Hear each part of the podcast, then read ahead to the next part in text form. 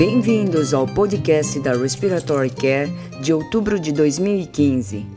Com Jim Hess, editor da revista, vamos apresentar um dos maiores avanços tecnológicos e clínicos em cuidados respiratórios dos últimos anos, que é a cânula nasal de alto fluxo. Consistente com esse interesse, nós publicamos cinco artigos sobre esse tema. Começaremos com o estudo de Vargas e colaboradores, que é o artigo de escolha do nosso editor deste mês. O objetivo do estudo de Vargas e colaboradores foi avaliar os efeitos fisiológicos de curta duração da cânula nasal de alto fluxo. Eles compararam a cânula nasal, CPAP de 5 cm de água e oxigenoterapia por máscara facial. Comparado com a oxigenoterapia convencional, a cânula nasal de alto fluxo reduziu o trabalho inspiratório e melhorou a oxigenação. Rita Yamai e colaboradores compararam os efeitos fisiológicos da cânula nasal de alto fluxo com a oxigenoterapia em indivíduos com dispneia aguda e hipoxemia em um departamento de emergência. Entre as doenças de base foram inclusos insuficiência cardíaca congestiva, asma aguda, exacerbação de DPOC e pneumonia. Eles acharam que a cânula nasal de alto fluxo melhora a dispneia e o conforto de indivíduos com dispneia aguda e hipoxemia. Em uma análise retrospectiva de uma população heterogênea de indivíduos internados em uma UTI médica geral e de trauma que receberam terapia com cânula nasal de alto fluxo, Gaunt e colaboradores avaliaram o efeito da cânula nasal de alto fluxo nos desfechos desses pacientes. De 145 pacientes que receberam cânula nasal de alto fluxo, 24% receberam ventilação mecânica invasiva previamente à cânula nasal de alto fluxo. 15% dos pacientes foram submetidos à ventilação mecânica invasiva após a cânula nasal de alto fluxo e 61% dos pacientes não foram submetidos a nenhum tipo de ventilação mecânica invasiva. A cânula nasal de alto fluxo foi associada com redução de dias de permanência na UTI e no período pós-UTI, além de redução de incidência de eventos adversos. Nagata e colaboradores, em um centro único, avaliaram os efeitos da cânula nasal de alto fluxo para insuficiência respiratória hipoxêmica sobre o uso de ventilação mecânica. No período pós-cânula nasal de alto fluxo, observou-se que um número significativamente menor de pacientes necessitou de ventilação não invasiva. Em estudo de parque colaboradores, medidas de pressão de vias aéreas e tomografia de impedância elétrica foram realizadas para avaliar a relação entre fluxos de até 100 litros por minuto com cânula nasal de alto fluxo e observação de mudanças na fisiologia pulmonar. A pressão de vias aéreas e a impedância pulmonar aumentaram linearmente com o aumento do fluxo aéreo. As pressões de vias aéreas observadas foram dentro de faixa usada clinicamente com ventilação não invasiva. Nós publicamos um editorial de Roberts e Oakler, no qual os autores apresentam a perspectiva de cânula nasal de alto fluxo no tratamento da insuficiência respiratória hipoxêmica aguda. Embora os estudos desse volume da Respiratory Care de outubro de 2015 adicionem informações à crescente literatura, sugerindo a cânula nasal de alto fluxo como uma potencial alternativa ao tratamento convencional, como oxigenoterapia e ventilação não invasiva, estudos clínicos randomizados maiores com diversas populações de pacientes agudamente doentes ainda são necessários. O objetivo do estudo de Vodan e colaboradores foi determinar se um dedicado time de terapeutas respiratórios, aplicando ventilação não invasiva, reduz o risco de intubação ou morte de pacientes com DPOC internados por insuficiência respiratória. A mortalidade hospitalar, o tempo mediano de estadia hospitalar e o risco de intubação foram menores após a implementação do time de terapeutas respiratórios. Vodan e colaboradores concluíram que a administração de ventilação não invasiva por um dedicado time de terapeutas respiratórios foi associada com baixo risco de morte ou intubação em pacientes com insuficiência respiratória secundária à exacerbação da DPOC. Tissai e colaboradores conduziram uma pesquisa baseada na web entre membros de organizações de prática de profissionais da saúde, representantes de terapeutas respiratórios, enfermeiros e outros. Um módulo de medicações aerosolizadas incluiu submódulos para antibióticos, pentamidina e ribavirina. Guidelines de implementação de manuseio seguro para pentamidina não foram universais, colocando os profissionais e outras pessoas em risco de exposição.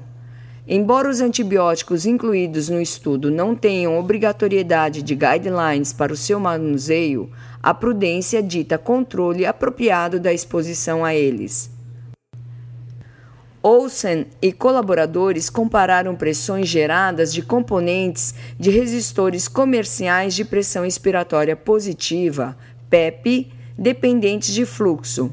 As pressões geradas de componentes de quatro diferentes resistores comerciais de PEP não foram comparáveis, embora reportados como possuírem o mesmo diâmetro de resistência.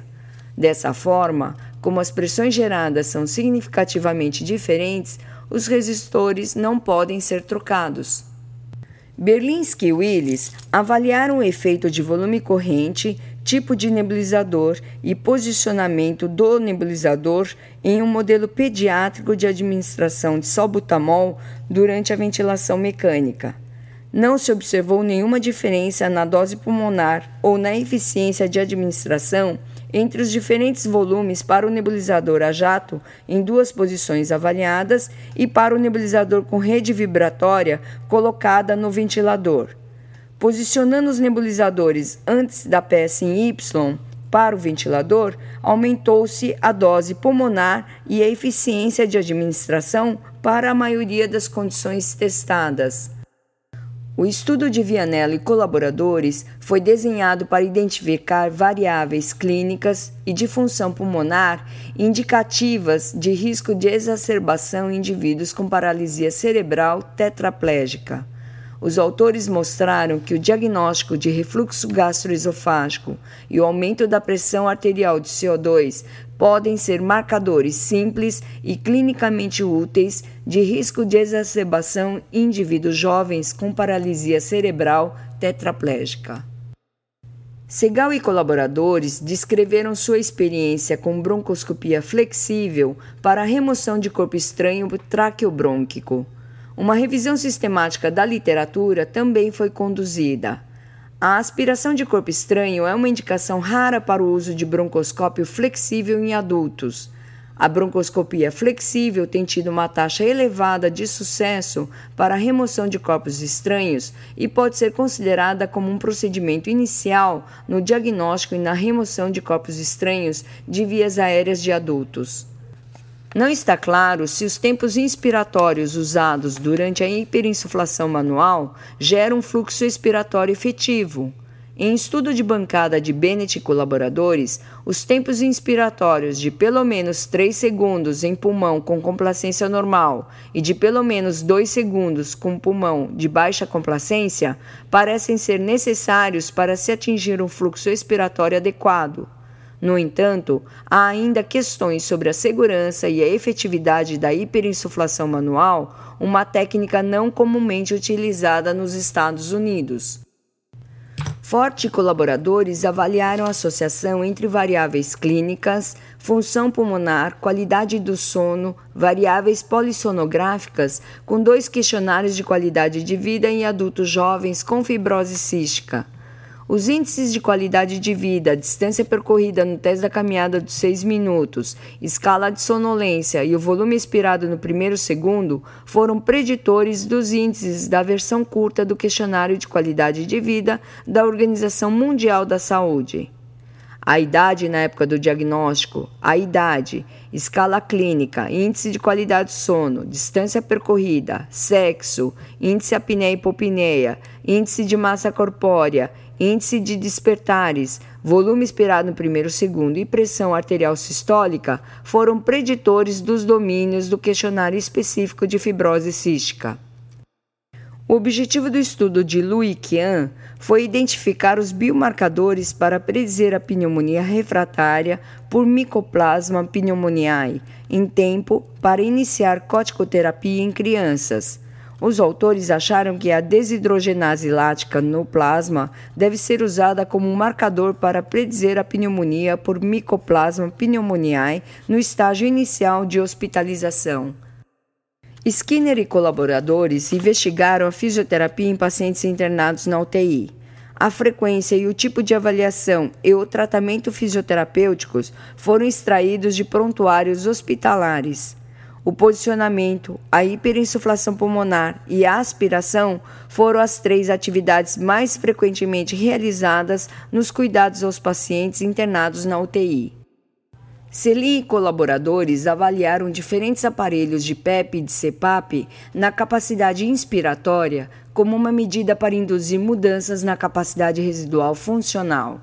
Garantindo que a capacidade pulmonar total fosse constante, os autores acharam que as mudanças na capacidade inspiratória podem ser usadas como mudanças na capacidade residual funcional em voluntários saudáveis.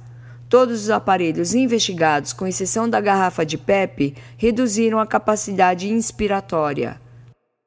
Neste mês de outubro de 2015, nós publicamos na Respiratory Care uma revisão sobre pneumonia associada ao ventilador e um artigo da New Horizons sobre a ventilação por liberação de pressão de vias aéreas e ventilação de alta frequência oscilatória.